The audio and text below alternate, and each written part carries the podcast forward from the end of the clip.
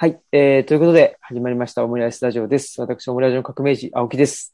えー、で、今日はですね、えー大大大スペシャルゲストということで、えー、この方に、えーいらっしゃっていただいております。すいません、えー自己紹介をお願いできますでしょうか？あははえー、大って何が大なんだかよくわかりませんけど、島園と申します。皆さんどうぞよろしく。はい。えー東京に今、あの、賑やかな東京の荻窪というところに住んでおります。はい。えー生まれは東京ですが、石川県に10年住んでおりまして、あえーその時はね、屋根に蛇は平気でいたし、はい。ムササビもいたんですよ。ああ、うん。でね、すぐ前が林になってて、はい。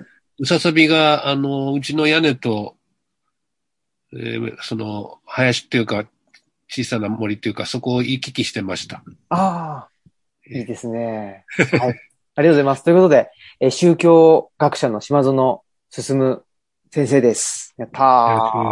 ありがとうございます。いやー、あのー実はですね、先日、えー、配信した、あの、オムラジでですね、えー、ソーダ和弘監督との会を配信しまして、で、その中で、あの、ソーダ監督の学生時代、指導教官が島園先生だったということで、お名前は、はい、あのー出させていただいてまして、はいはい。で、ソーダ監督が、あの、うんまあ、卒論で、その、えー、なんですかね、し新宗教の、その、しあの、宗教団体の中に、あのーまあ潜入して、えー、っていうのを書きたい。で、その時に、うんと、オウムはどうかということで、あの、伺ったら、いや、ちょっと、うん、それをやめとけというふうに、あの、島園先生が、あの、おっしゃったというような、はい、お話でしたけども。はい。そんなことそがあった。の後、うんうん、彼は映画監督になったニューヨーク大学か。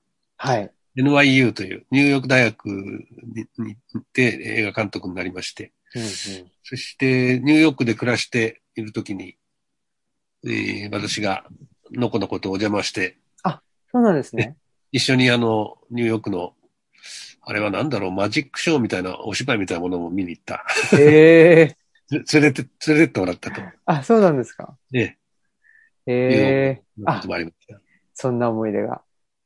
いやーそれで、はい。で、まあ、ソーダ監督からも伺ってますし、あとは、あの、僕らの仲良しの、あの、と山崎正弘さんも、あの、かつてあれですね、えー日本会議、に日本会議の、あの、新書出された時ですかね、の時に、ああの、島園先生とも、あの、対談なさってたりっていうことで、山崎さんからも、あのーはい、島園先生のお話は伺っておりますし、まあ、山崎さんも本当に、あの、うん、よく勉強してる。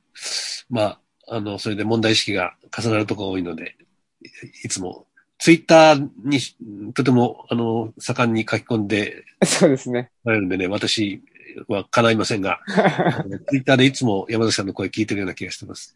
確かに、そうですね。もうツイッターだと山崎さんも、すごい怖い人なんじゃないかっていうふうに思われるような 感じですけど、実際はそうじゃなくても、ものすごい優しいというか、うん、はい、もう人で。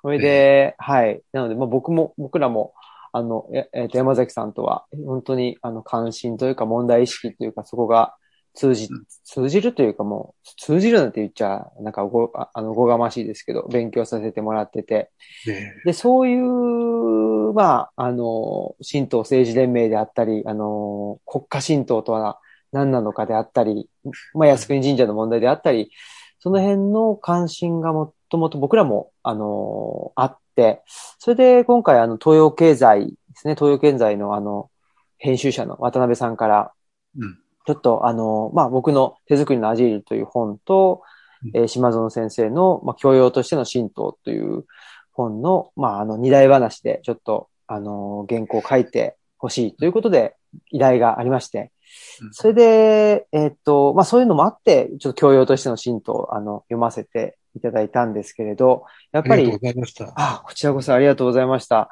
それで本当に、なあの、今の話で、やっぱ国家神道だけが神道じゃないよっていう、うんところですね。やっぱりすごく、本来はまあ豊かな、あの、信仰であったり、そういうまあ宗宗教っていうんですかね、宗教性っていうものが、まあ日本には、あの、もともと、あの、古代からあったよっていうような、あの、ことが、非常にあの、具体的に書かれていたな、というところでした。はい。ありがとうございました。非常に勉強になりました。どうもありがとうございました。あの、えー東京自由大学っていうところにも私は所属してまして、はい。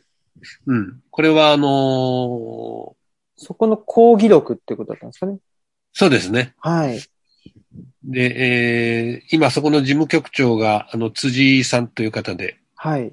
この方も30代若い方で、はい。あ、あそうなんですか。ええええあの、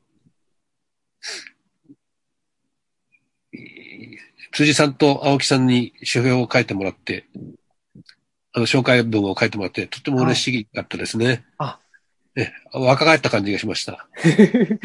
いやー、でも、本当に、なんていう、神道、神道、まあ、まちょっとこの話ば、あの、してしまうと、もうこれだけで、あの、1時間経ってしまうっちゃ経ってしまうんですけど、やっぱり神道っていうのがすごく、なんていうかね、恣意的にというか、あの、ある、えーグループ、うの、おグループがすごく恣意的に使っているっていう気がしてしまってて、本来はそうじゃなくてもっと、あの、多義的だし、豊かだし、えー、っていうところがありますよね。うん。なので、あ、あのーさっき、えーこの番組始まる前にちょっと話したんですけども、その統一教会の事件があって、はい。まあ、新宗教っていうのも、うん。あの、話題になってるんですが、まあ、新宗教とその神仏集合の世界っていうのは、もう本当に地続きで、あうん。えーこれが日本の宗教の、あの、活力の元なんだというような見方がずっと私にはあってですね。あ。うん、うん、うん。うん。ですから、あの、うーん、それがなんか、えーつ土との接触を失って、えー干からびるというか、跳ね上がるというか、うん。そういうふうにしてオウム真理教とかこの統一教会みたいなうんことが起こっちゃうみたいなね。そんな感じを持ってるんですね。うん。あ、そっかそっか。新宗教、まあ、ちょっと単純化してしまうと、国家神道よりも新宗教と言われる、まあ、例えば天理教であったり、大本教であったり、そういうし、あとは、えっ、と、えーですね。まあ、そそういうようなし、いわゆる新宗教の方が、えー日本古来の、まあ、神仏集合とされるような宗宗教に近いという？まあ、あの、はい両方古いんですけれども、両方古い。まあ、あの、7世紀ぐらいから国家神道の元になるものもある。まあ、天皇陛下は、あの、昔からああいうことやってるというようなところがあるわけですよね。あええそれで、伊勢神宮もずっとその、まあ、ーうんある意味では続いてたりするんですけども、えーしかし、あのーその伊勢神宮とか、あの、天皇のお信仰の世界というのは、そんなにたくさんの人が関わってるわけじゃなくて、うん。ああ。ええ確かに。だけど、全国の、まあ、山という山は信仰の場所ですよね。うんうんうんうん。ほとんど。これは本当に、山学院ではい。お話しするときは、山と宗教、そうなんです。あとアニミズムという話をして、そうなんです。山、まあね、あの、森だ、森であり、土土であり、うんうん。まあ、あの、おその、まあ私はつ土臭い宗教なんだと、うんうん。神道は。うん。まあそういうふうに考えると、あの、もうずっと昔からそういうのがあって、ただそれ仏教の影響を、まあ受けて、神仏集合として続いてきたと。うん。まあそして、天理教や、あの、根古教、うん、大本教なども、あの、仏教の影響も結構あるというふうに言えると思うんですね。うん。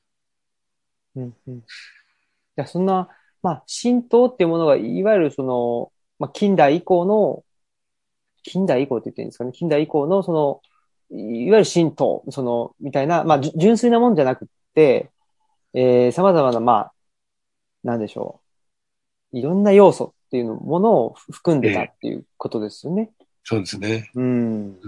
はい。そういうことで、えー、っと、うん、まあ、なぜ、あの、島園先生を、あの、お迎えしたのかというとですね、えー、この山学院という、まあ僕と、あの、オフィスキャンプという、えー、シェアオフィスを、えー、中心に活動しているあの、坂本さんという人のですね、二人でやってる山学院というプロジェクトがありまして、うん、えー、これがまあ12月の17日、18日、2日間、まあ冬の東吉野村で、えー、行おうというふうに思っているんですが、このテーマがですね、まあ、このアニミズムという、まあ、信仰ですね、宗教観ということで、まあ、あと、アニマの、まあ、語源、あアニマ、まあ、た、た、魂であったり、そういうような、とラテン語だと思うんですけど、まあ、そのアニマの、えー、が、アニミズムの語源にはあるということで、まあ、そういう自然から、あのー、なんでしょう、受けるような、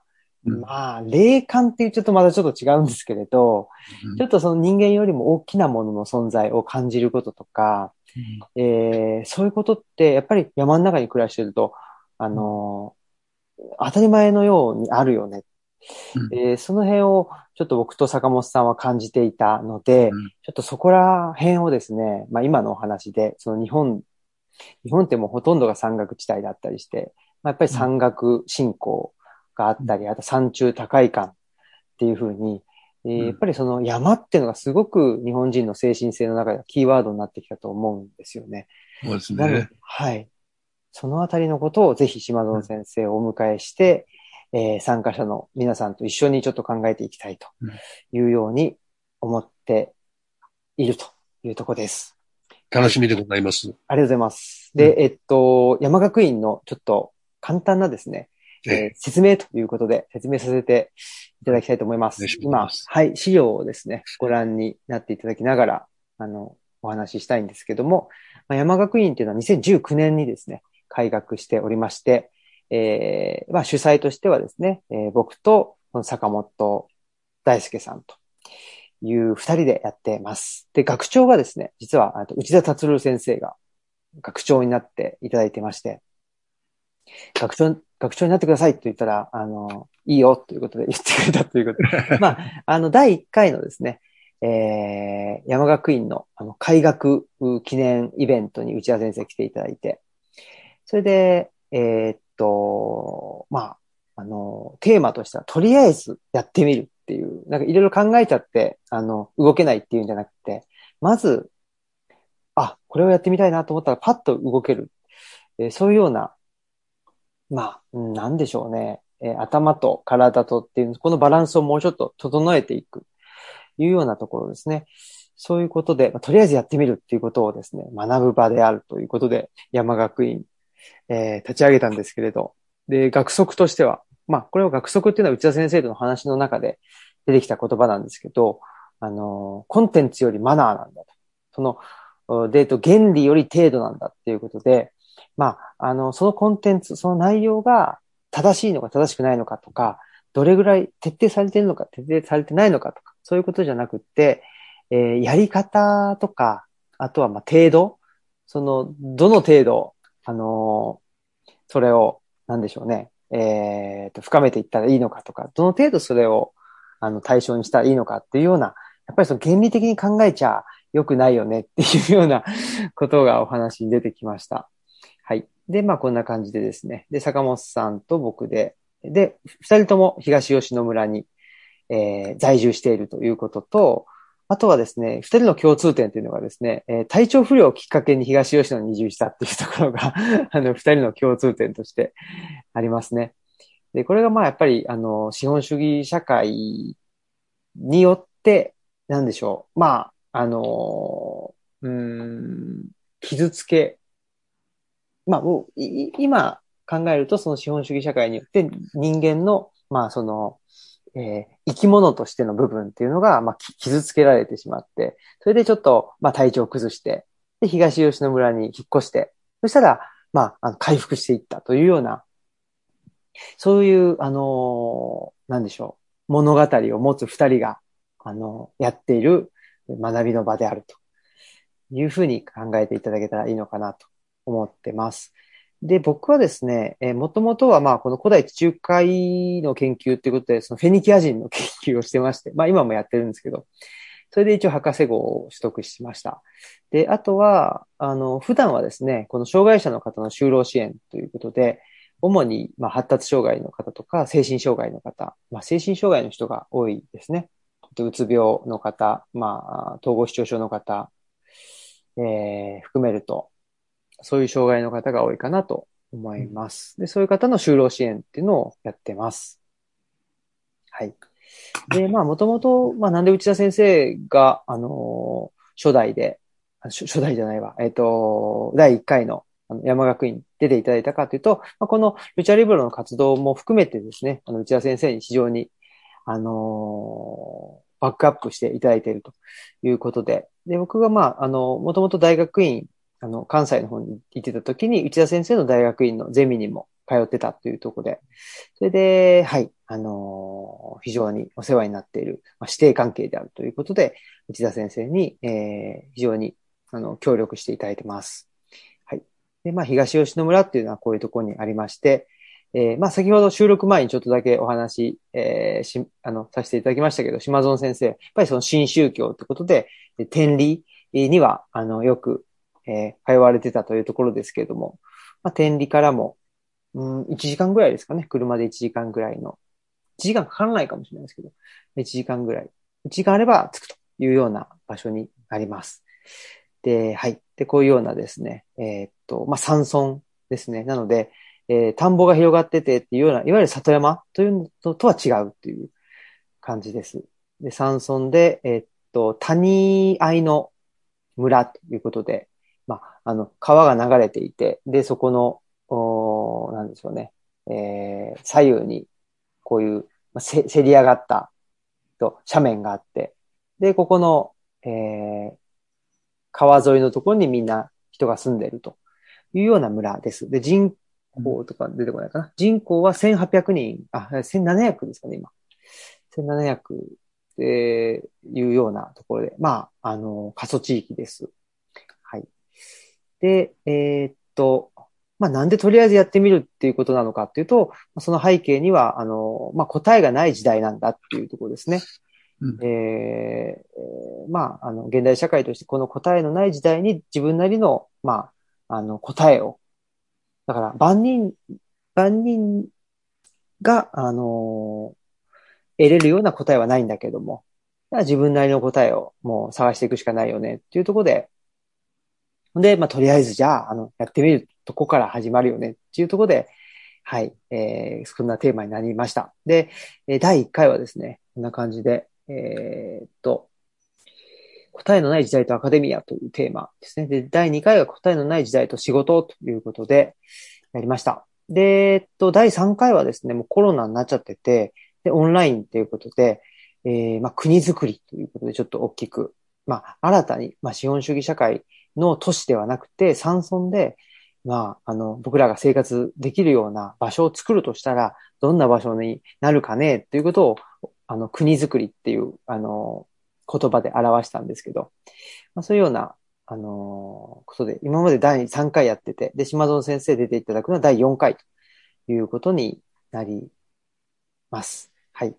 で、えっ、と、この一番左の、ここのとこですね。この、えっ、と、施設、あの、ふるさと村という施設で、昔の小学校を、あの、えー改築して、で、今、あの、なんでしょう、林間学校とか、うそういうので、あの、町の、あの、子たちが、うん使うような、そういう施設になってます。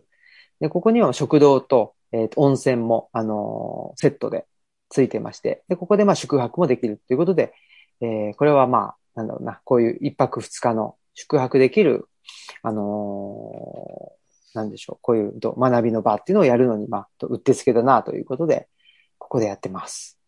はい。そんなとこですね。で、まあ、国づくりって何なのか。まあ、この辺はちょっとまたいいんですけど。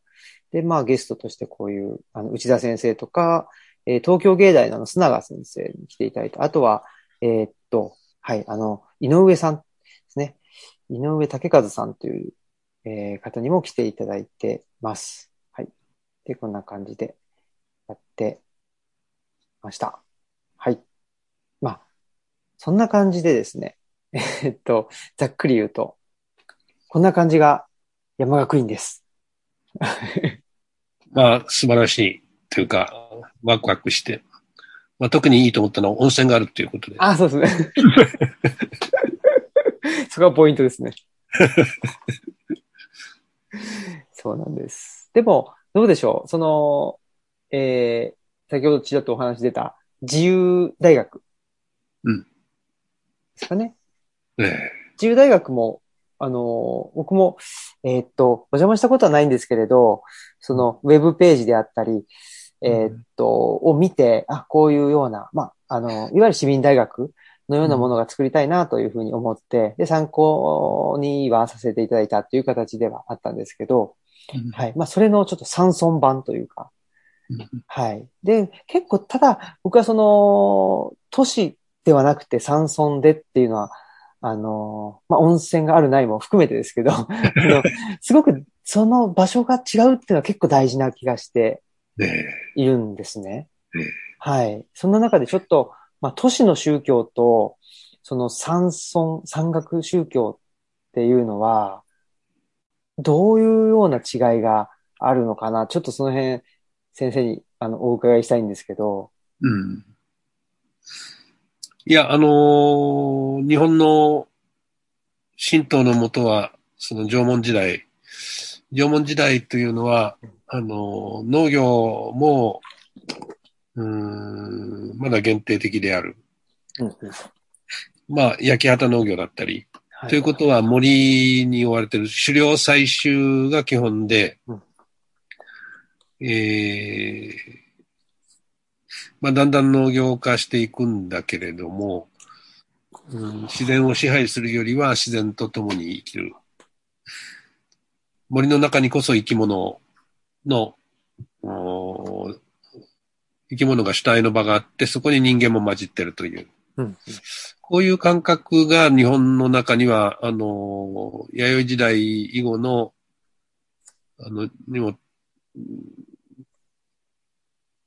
保存、保存されてるというかねうん。まあ、それはその通りだと思うんですね。まあ、さっきあの、うーん、10歳から18歳に私、石川県金沢に住んでるんですよね。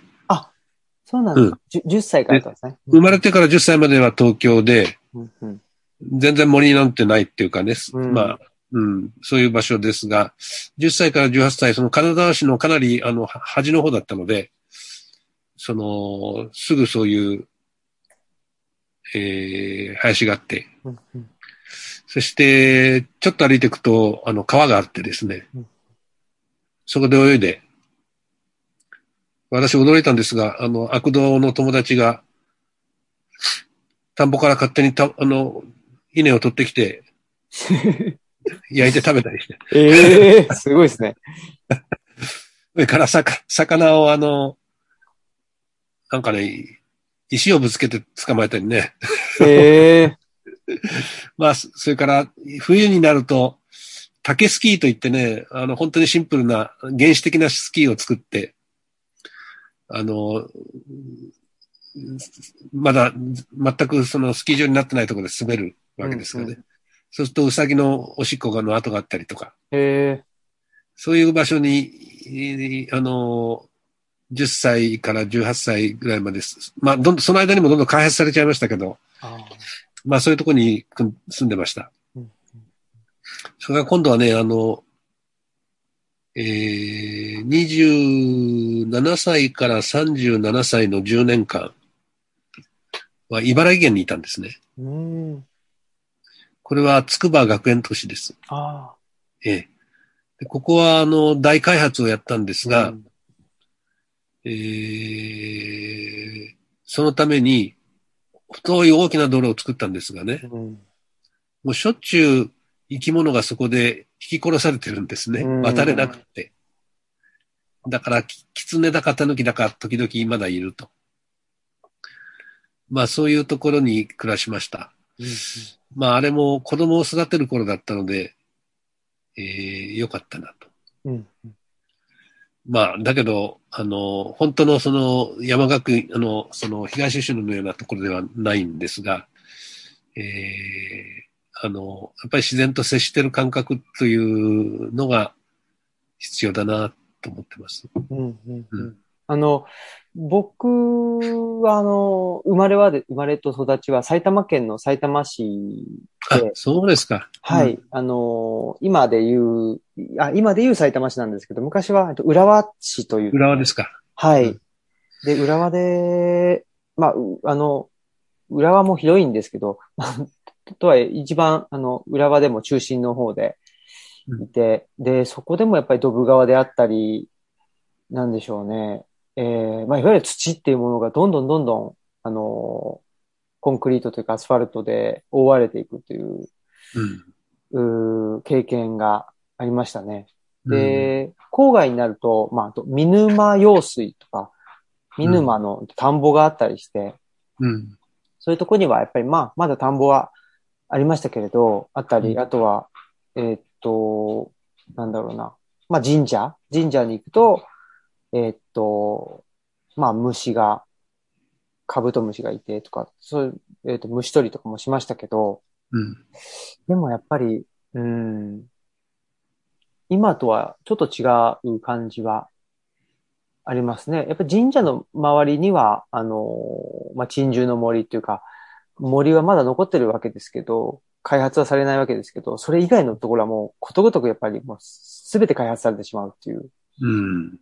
とこですよね。だから本当に先ほどのお話で言うと、まあ都市っていうもの自体が人間が住むために自然を征服して作っうん。作った空間が、まあ都市っていうことだとすると、やっぱりその自然と共に生きるという感覚というよりは、ぱりその自然っていう、なんかそのアンコントローラブルなものをコントロールしようっていう、そういう意識がすごく強くて、そういう意味では、まあそういうところで育ちまして、うん。それで、まあ、あのーしんどくなって、ひ東吉野村に行ったら、あのーまあ、結果的には回復したということではあるんですけど、やっぱり東吉野村っていうのは、本当に自然と共に生きるというか、自然と共に生きざるを得ない、うん。うん、もう圧倒的なんですよね、自然が。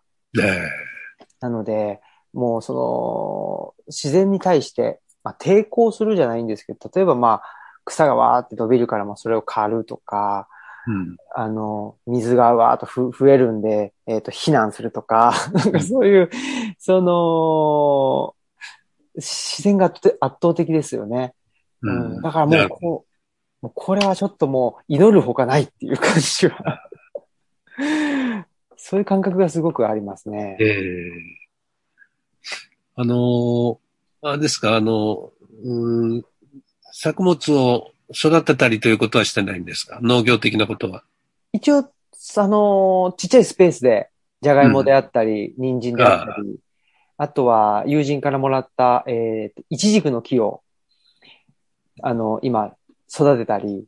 はしてるんですけど、基本的に、まあ、あの、うちがある場所がちょっと日当たりが良くないっていうこともあって、ええはい。で、まあ、うん、ですね。で、特に、まあ、自生、自生もしてるんですけど、えっと、お茶が自生してたり、そうですか。はい。うちも、うんあの、お茶を育ててたりとかうん。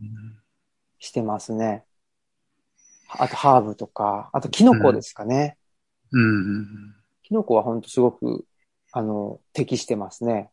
あ、そうですか。はい。うんやっぱり湿っ、湿っぽいというか、湿気がええ川沿いでうん。山村でっていう、山村というか、谷、うんた谷底に住んでるみたいなもんなので、うん。はい。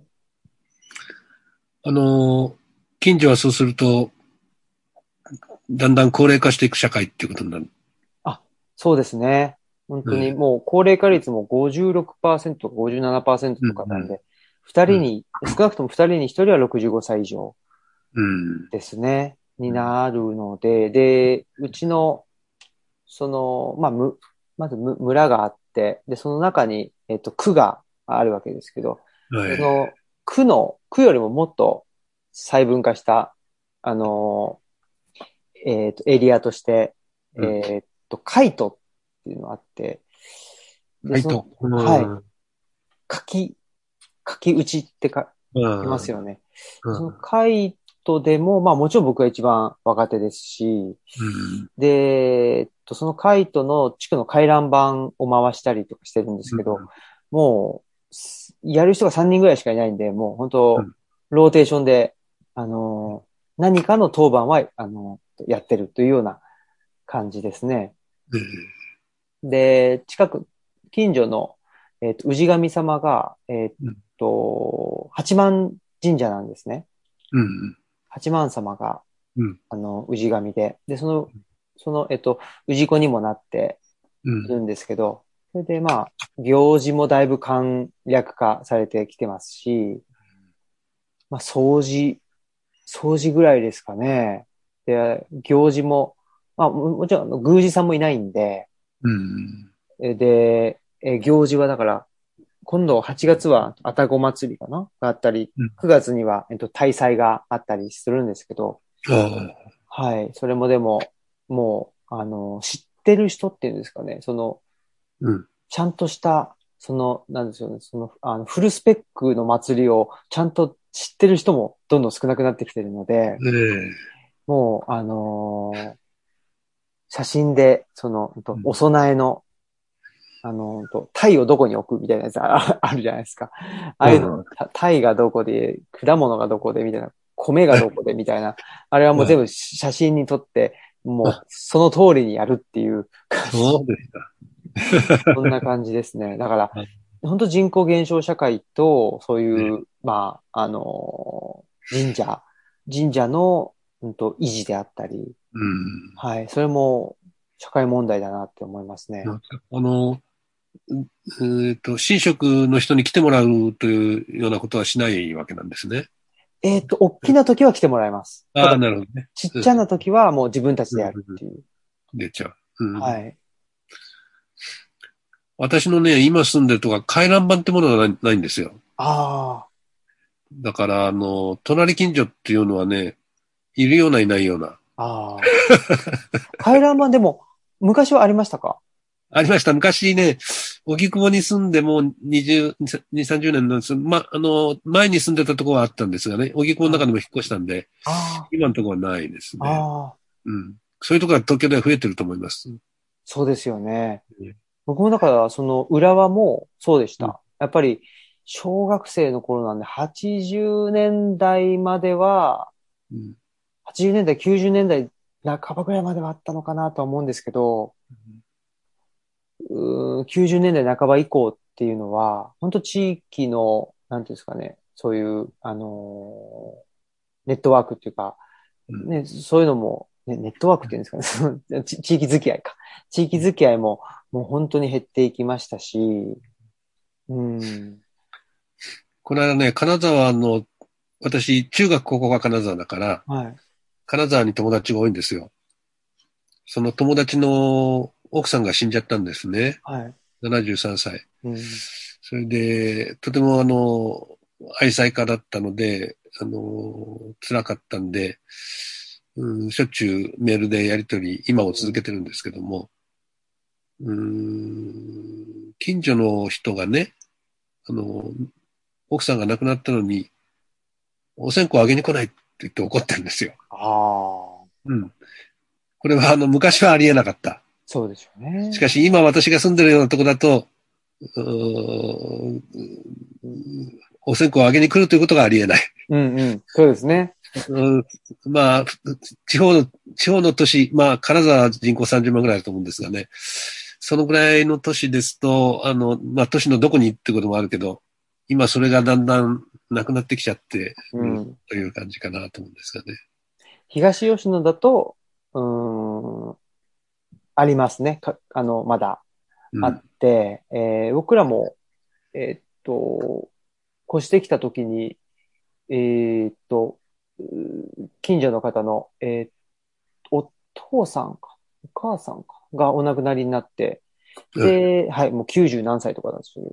ああ。100歳近かったんだと思うんですよね。で、100歳近く。で、その方お亡くなりになった時に、ちょっとお花だけとかうん。は、はい、もう全然面識もないですけど、うん。あのー地域に住んでるっていう理由で、うん。はい、あのーはい、行ったりとか、あとは、あれですね、えーっと、40年前に、えー東吉野村に移住されてきた、その、刀鍛冶の先生と、あ、あのー刀鍛冶。はい、うん。知り合いで、まあ、うん。あの、大学の大先輩でもあるんですけど、うんその先生にお聞きすると、引っ越してきた当初は、えー、土葬で、それで土掘って、うんで、えっと、埋め、埋めたっていう話もしてましたね。うんはい。だから、まあ土葬っていうのはまあ、あの、今はうちの村ではやってないですけど、うんはい。あの、まあだいぶ、あの、年と比べると、と長く残ってたしうん、あとは、葬式をどこでやるかっていう話ですよね。うん。その今は、はい。あの、何ですか、あれ。式、し、ん？そ葬式の。総裁場みたいなのがあるあ、そうです、そうです。立っちゃってる。今はね。うんでも、村内にはないんで、あねの村外まで、あの、行くわけですけど、うんでも、ただ、その身寄りもなくてお亡くなりになっちゃってる人も、やっぱりえ。出てきてて、うん。そういう方のために、えっと、その葬式は、その、えっと、なんでしょうね、えー介護施設の中でやって、それでその、えっと、何ですか？えっと、お骨にするのだけ、そっちでや、やったとか、うん、あそんな感じですね。あああ、そうですか。あの、私がね、30歳ぐ、30代、30歳ぐらいだな。1980、75年ぐらいかな。77年に、あの、学園都市、つくばに行ったんですね。で、そこに10年暮らしてたんです。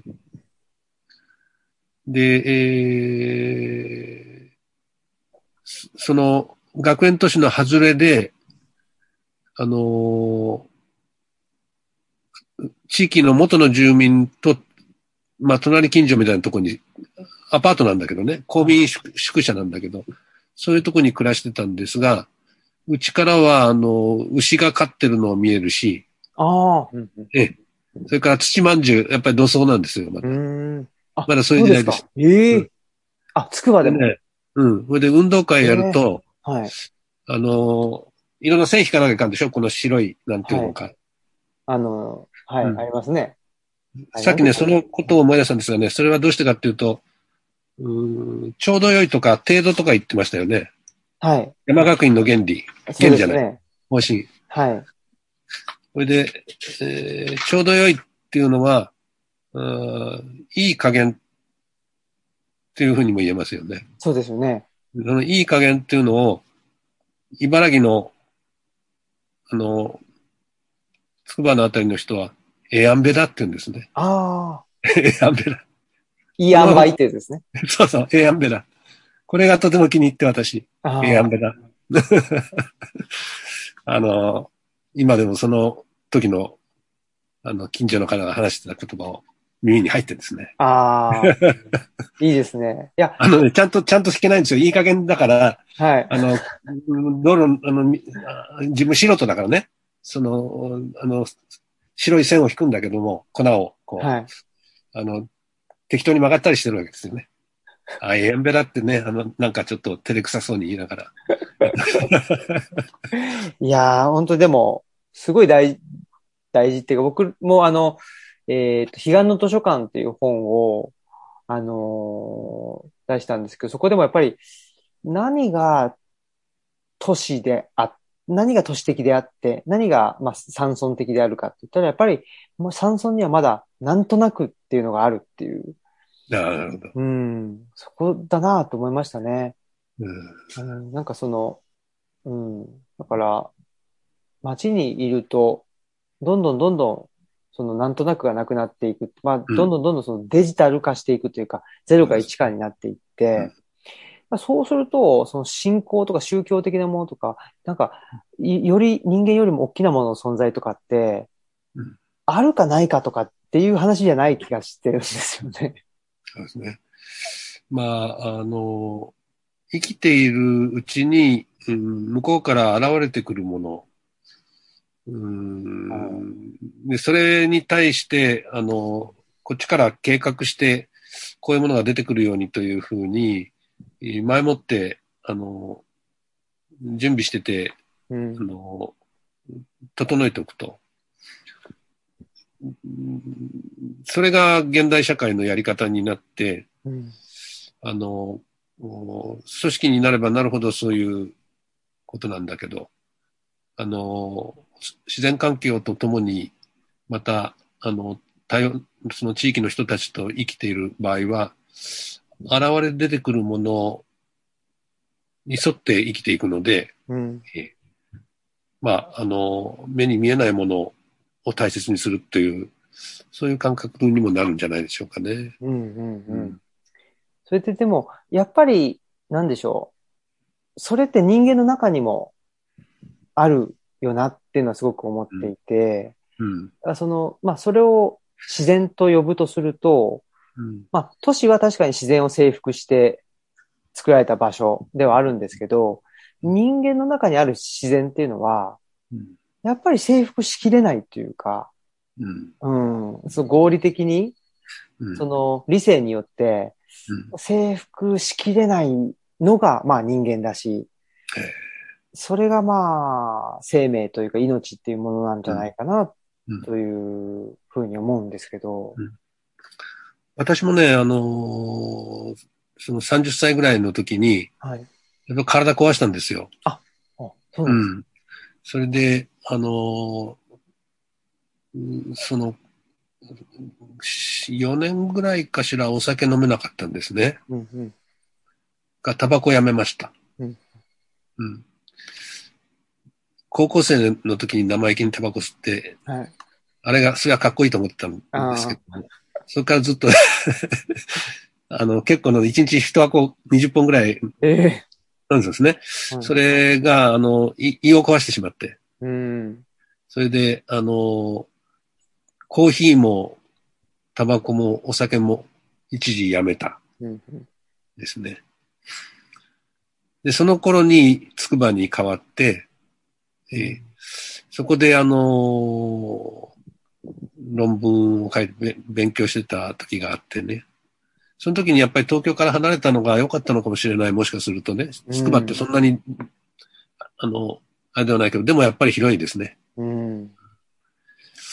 えーそういう、そして、あの、うーん牛も近くにいるし、うんうん。うん、筑波山も見えるし、そうですよね。ええ。それはやっぱ違うんじゃないかな。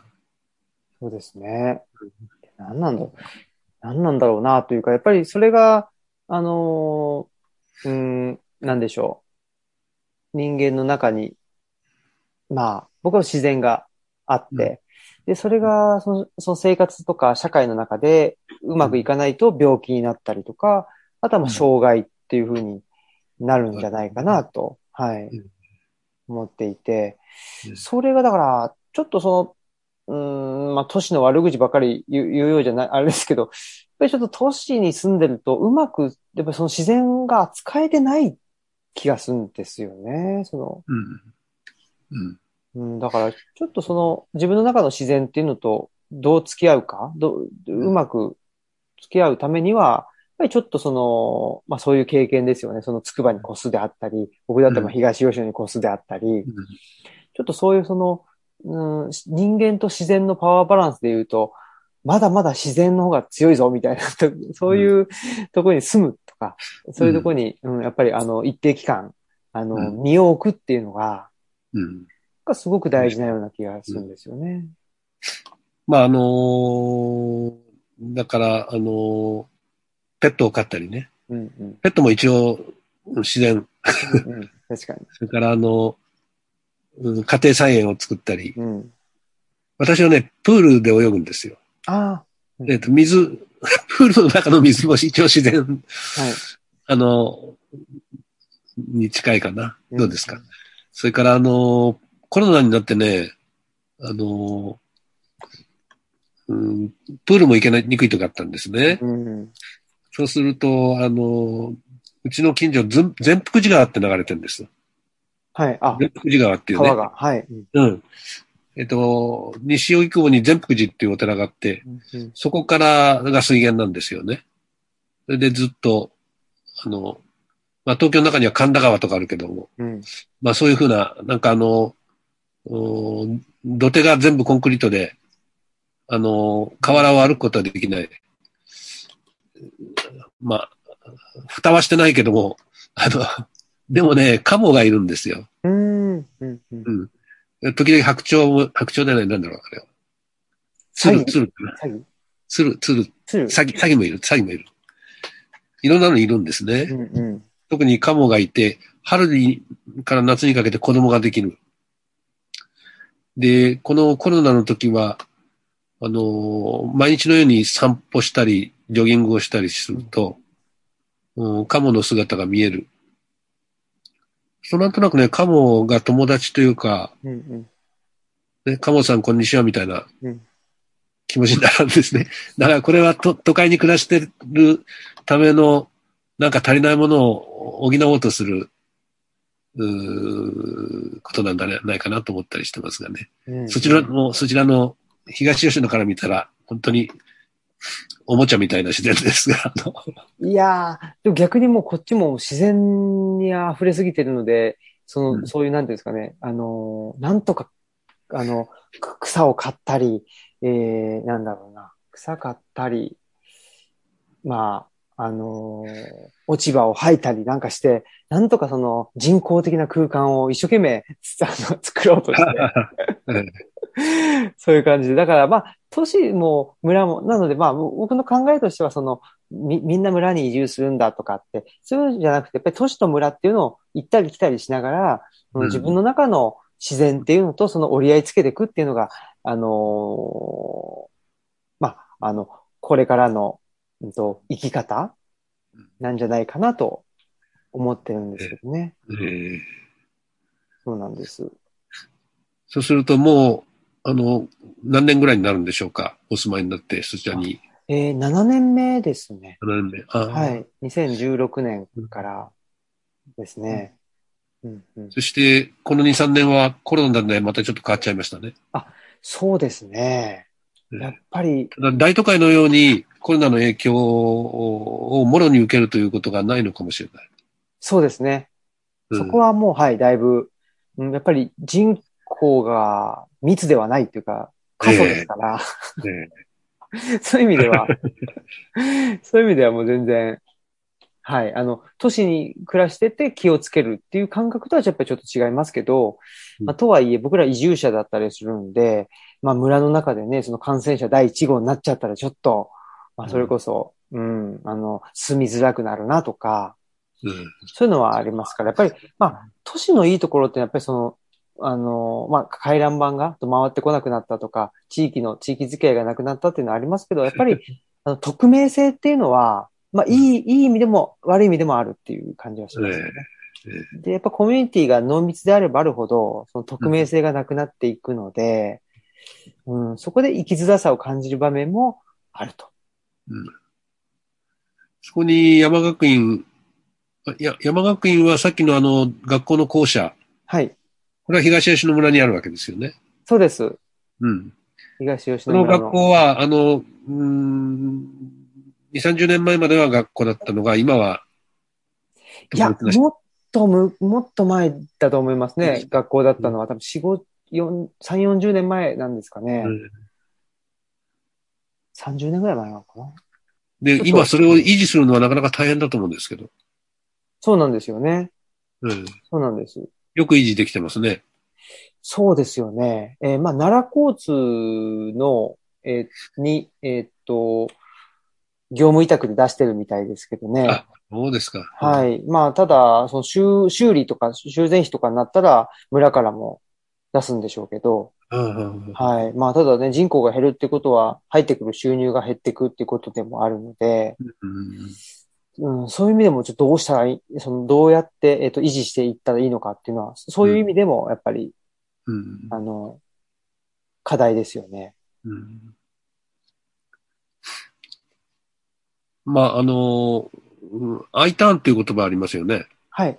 うん I ターンと、あの、青木さんは一応 I ターンという感じになるわけですかね。そうですね。I ターンですね。で、村の人たちは I ターンを歓迎してると。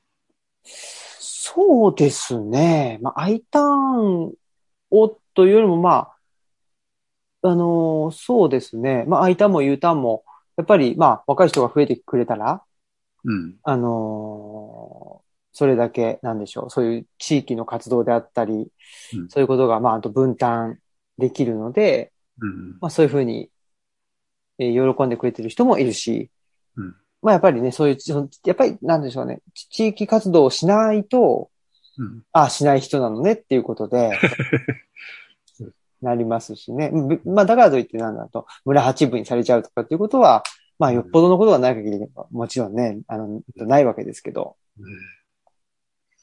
それはええやんべにややっていただかないとね。そうなんです。まさに、まさにそうですね。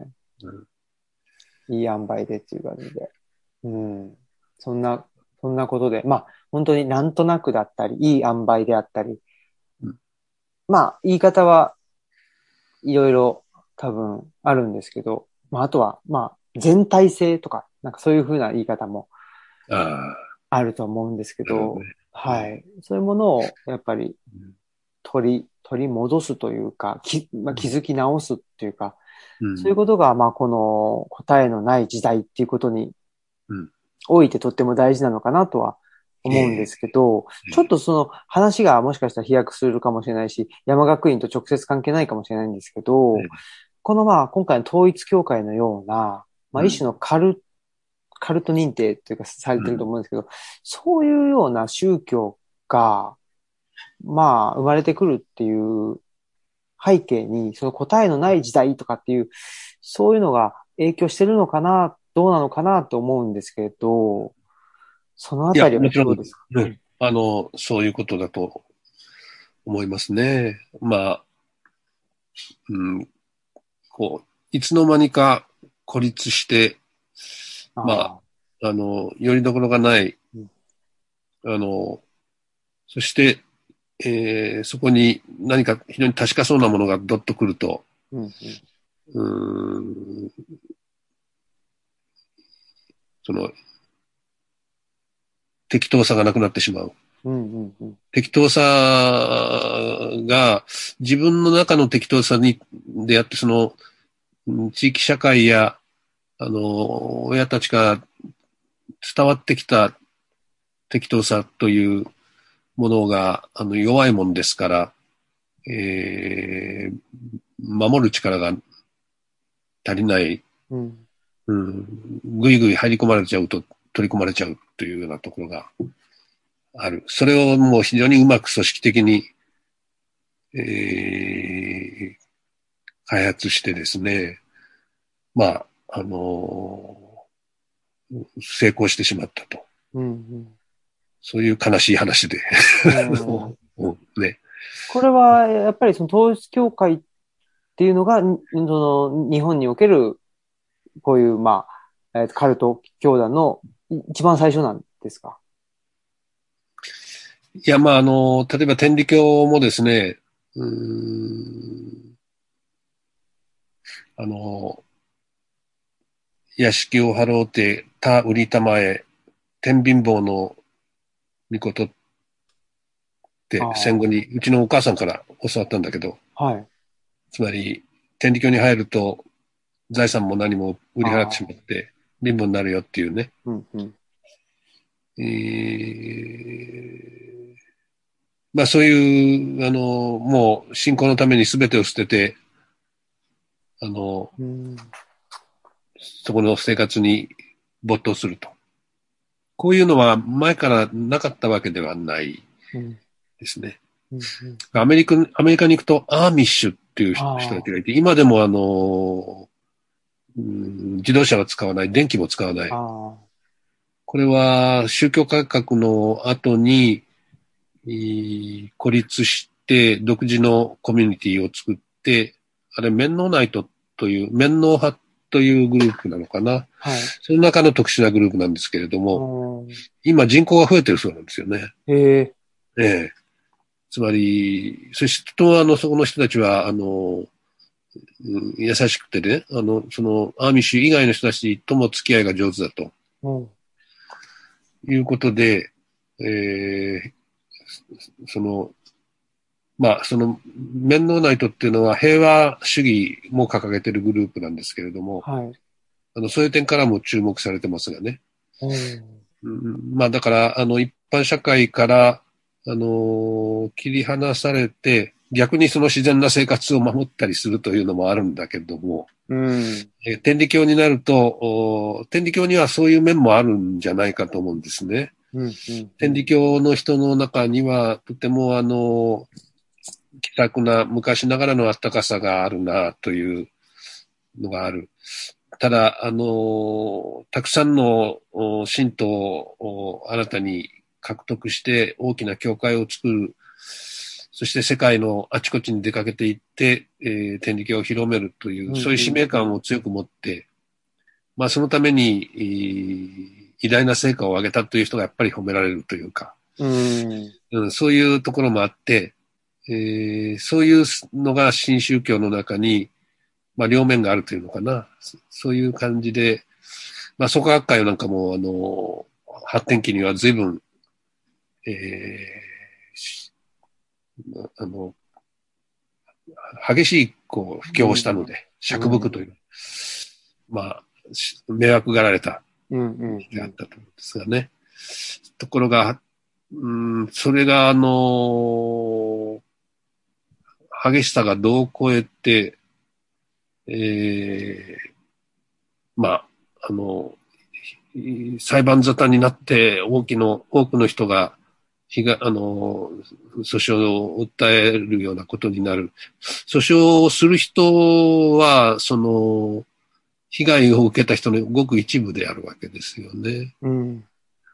まあ、被害だとわからないというようなこうん。とが、うん。ねあの、そそういうことで、えーそういう風なタイプの団体としては、まあ、そしてそのトラブルになると潰れちゃう、こういう団体、集団は多いわけですね。ああ。えーあるいはあの、トラブルがあるから、あの、おとなしくなるというか、まあ、一般社会と融和的になる。うん。まあ、天理教も創価学会もそういうところあるんですけども、あのー統一教会はいつまでも、ある種の信頼ができない関係を維持してうん、それによって、あのーかえって勢力が拡大してしまうという、うん。こういうのの例ですね。うん。なかなか。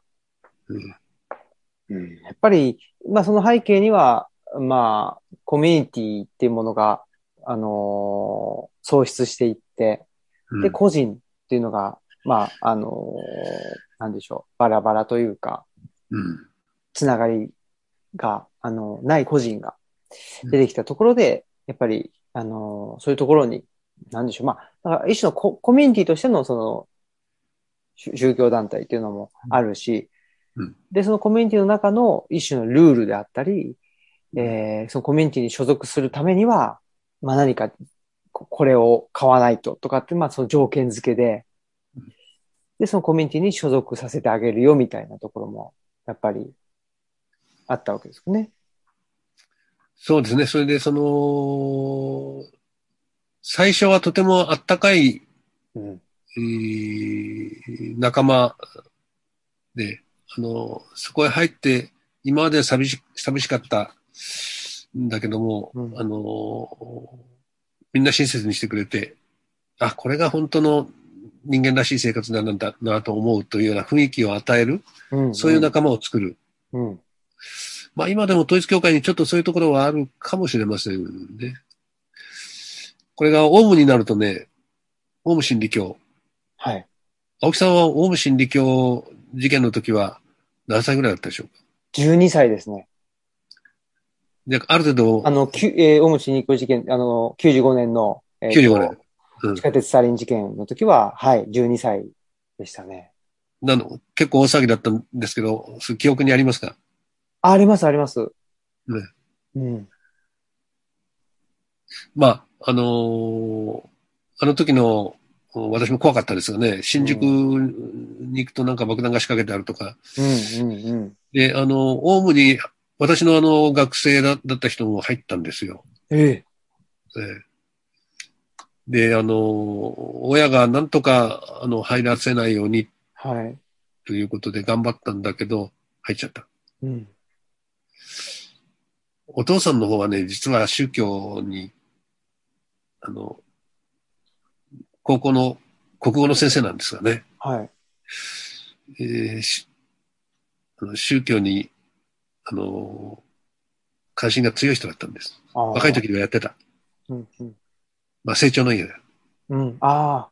ええうんだけど、成長の家が、あの、政治的にすごい、こう、うん、高派なので嫌だなと思っはいて、ちょっと距離を取ってたと。うん、うん。日本会議との、あれですね。そういう感じですね。はい。それで、娘さんは、あの、私のところに授業に来てたはい。人なんですよね。別の大学の人なんですけれども、うんうんあの、大学のそういう宗教系のサークルに入ってた人。ああ。でもそこでは何か満足できないときに、オウムに誘われてね、入っちゃった。うん。そして、そのオウムの中ではね、その彼女は割と勉強したかったんだけど、はい。でそういう、あの、ドイツ語を使って何かをやるとか、はい。仏典を翻訳するとか、うんそういうふうな仕事をさせてもらったので、まあ、あの、最初の頃どうしても喜んでやってたんですね。うんうんでね、そのオウムの場合はね、あったかい仲間ってあんまりなかった。うん。うーん。うん。入ってもね、修行ばっかりしてて、ああの、このヘッドホンでずっと教祖の声聞いてるとかね。あ。はい。あるいはずっとビデオを見てるとか。うんうんうん。だから、あのそもそも交わりっていうことに、人と人との交流、共にいて、あの、時を過ごすっていうことに、あまり関心がないよ。うん。そういう、なんだけど、統一教会の場合はね、やっぱり、あったかい仲間を作るという、そのためにはなんか汚れから、あの、切り離さなきゃいけないみたいな、うん。そういう感じなんでね。うーん。いやー、なん、なんでそう、まあまあ、僕も、そう、だからその宗教的な関心はすごくあるんですけれど、うんうん。かといってなんかそういう、なんでしょうね、宗教団体に所属したい、所属しなければ満足できないみたいな気持ちはないんですけど、それは、何なんでしょう？な、何なんでしょう？どどういう、やっぱりその新宗教っていう方に行ってしまう人と、うん。そうじゃないっていうのは、な、何が違うんでしょまあ、あの、一つはですね、若い人の場合、うはい。一旦、その宗教とか哲学とか、そういうところに関心が向かうと、うん、これこそ本物だという、ああ。この人は素晴らしいなとか、うんうん。あこここの考え方、すごいなとか、うんうん。そういうので、そしてそれの、その、そその考え方で、えー進んでいけると、あの、いいことがある。うんうんあるいは、今まで自分の中で疑問だったものが、ふっとここう、解決するうんというふうなことがあると、やっぱりさらに深くやりたいと、こういうことになってくる。うん。うん。まあ、そういう真面目で、そういう求道的、愚道的な人、道を求める人うんうん。が、あの、そういう宗教団体に入ったり、うん。まあ、私の時代ですと学生運動に熱心になったり、えーそうか。確かに。じゃあやっぱりちょっと、その、なんでしょうね。いい塩梅っていうとところとはちょっとやっぱり 違いますね。そうだね。そういう若い時にはね、いい塩梅、いい塩梅ってことが分かんなくなるんですね。そうですよね。極端になるとそうなんですよ。極端になっちゃう。そうか。いや、まあ、僕の、その、関心で言うと、やっぱり僕はその二つの原理を持つっていうのがすごく大、あの、大事だっていうことは言ってるんですけど、やっぱりその、いわゆる、まあ、統一協会が大学生を、なんていうんですかね、えっ、と、リクルートしてたっていうのは、原理研とかって言いますけど、やっぱり普通、原理って言った時に何か原理、世界を、の中心になってる原理があって、その一つを、やっぱりその、突き詰めるんだっていうようなイメージなんだろうなとは思いますけど、そうなっちゃうとちょっと危ないっていうことですね。そうですね。うん。まあ、あの、段階の世代、1970年頃の人たちは、あの頃はね、あの、翻訳の方もね、難しいんですよ。まあ、今、今のように砕けて上手に翻訳するっていうよりは、なんかね、翻訳した本っていうのは、ゴツゴツしてて読みにくいですよね。うんうん読みにくいとなんか立派な感じがするんですよ。あ それで、あの、うーん統一教会にはね、原理公論っていう本があるんですがねあ、、おうはい。これはね、実にそういうゴツゴツした立派な文章なんですよ。で、うんうん書かれてる。で、そういうのに、まあ、あの、お学生運動に惹かれる人は、マルクスだとかね、はい。マルクスでも、うーん、その、えー、マルクスのどの本がいいとかね、うんうんそれから、あの、サルトル、うんその頃は人気あったんです。じ実存主義、サルトルとかね、ハイデガーとかね、えーそういうのに、あの、痺れるわけですね。そうするといい塩梅がなくなっちゃうんですね。本当ですね。うん。そうか。で、それに対抗するために統一教会は、その頃原理運動といって、はい。あの、マルクス主義なんかダメなんだというね、あで原理なんだっていう、こういう感じで出てきたわけですね。あ。あ、そうなんですね。それでう、ん小小共運動、その、共産主義に勝つっていう運動をしてたってことなんですか？えーああ。まあ、ちょうどベトナム戦争の時期でもあるから、はい。まあアメリカがあんなに北ベトナムとかね、ベトコンっていうのは、あの、うんベトナム解放戦線なんですけども、南ベトナムの農民、農村のゲリラですよね。うんうん。これをアメリカが空爆で、うんあの、あれ、枯葉剤なんてひどいものをやれしたりね。そうですよね。うん。ええそういうのを見てて、学生は反対運動を起こしてるわけだけれども、うんやっぱり北と南、えー北は共産主義だから、うんうんあー共産主義にうん侵略されてしまうぞっていう、そういう感じで、あのまあ、それはキリスト教と結びついてるわけですね。宗教をあくまで、あうん、守んなきゃいけない。有物論はダメだという、うんこういう感じだったと思うんですね。うんいやー、なかなか。いや、本当に、もう、あの、でも、この話をずっと、本当はき聞いてたいんですけど、あの、時間があれなんですけど、本当にあの、ねえ、本当に安倍、安倍元首相の暗殺、暗殺っていうんですかね、その、うん。あれは、その、うん、あれで、でも統一教会っていうのが、あ、そういう、本当に、なんでしょう。に20世紀の、なんか、あの、歴史を、なんでしょうね。あのすべて詰め込んだような感じでしたね。その統一教会と、あの、うん。まあ、その後、自民党、特にせ清和会の方ですかね。うん。えーっと、影響して、で、だから本当にその、まあ、戦、まあ、特にせ戦後ですけど、戦後の、まあ、冷戦期含めての、うん。なんか、あの、時代が一気になんかそ、そこの問題に集約されてる気がして、すごいなっていう気がしました。うん。うん。まあ、あの、宗教研究というのは、ちょっとこう、世の中から外れたことをやってるという感じはい。だったですね。はいつまり、1970年頃にね、うん。うん、うちの父親は精神科医だったんで、うん。うん。もう私が宗教学をやってるっていうことをね、人に言えないんですよ。あうちの息子は宗教学に行ってて、なんか、なんかもう世の道を外れてしまったみたいな。だったんですが、オウム事件があり、あ統一教会のこういう事件があると、やっぱり宗教研究に意義あるな、という。あ。まさか。まさかまさかその宗教研究っていうのがなんかいつの間にかその世の中のあのあのど真ん中に入ってきてしまってるという。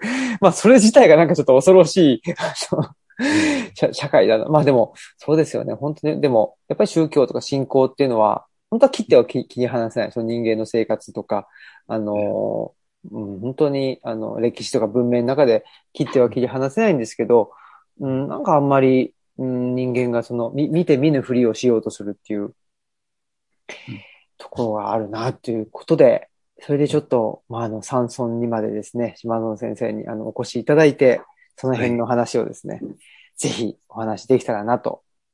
はい。ありがとうございます。楽しみでございます。よろしくお願いします。はいはい、どうも。はい。ということで、まあ、あの、今日は、えーっと、オムラジ、えー収録と、を、でとですね、あの、山学院の、あの、説明というのを、あの、と、兼ねさせていただいて、ありがとうございました。はい、ありがとうございました。はいということで、はい、えー本日のゲストは、えー宗教学者の島園進先生でした。ありがとうございました。ありがとうございました。またよろしく。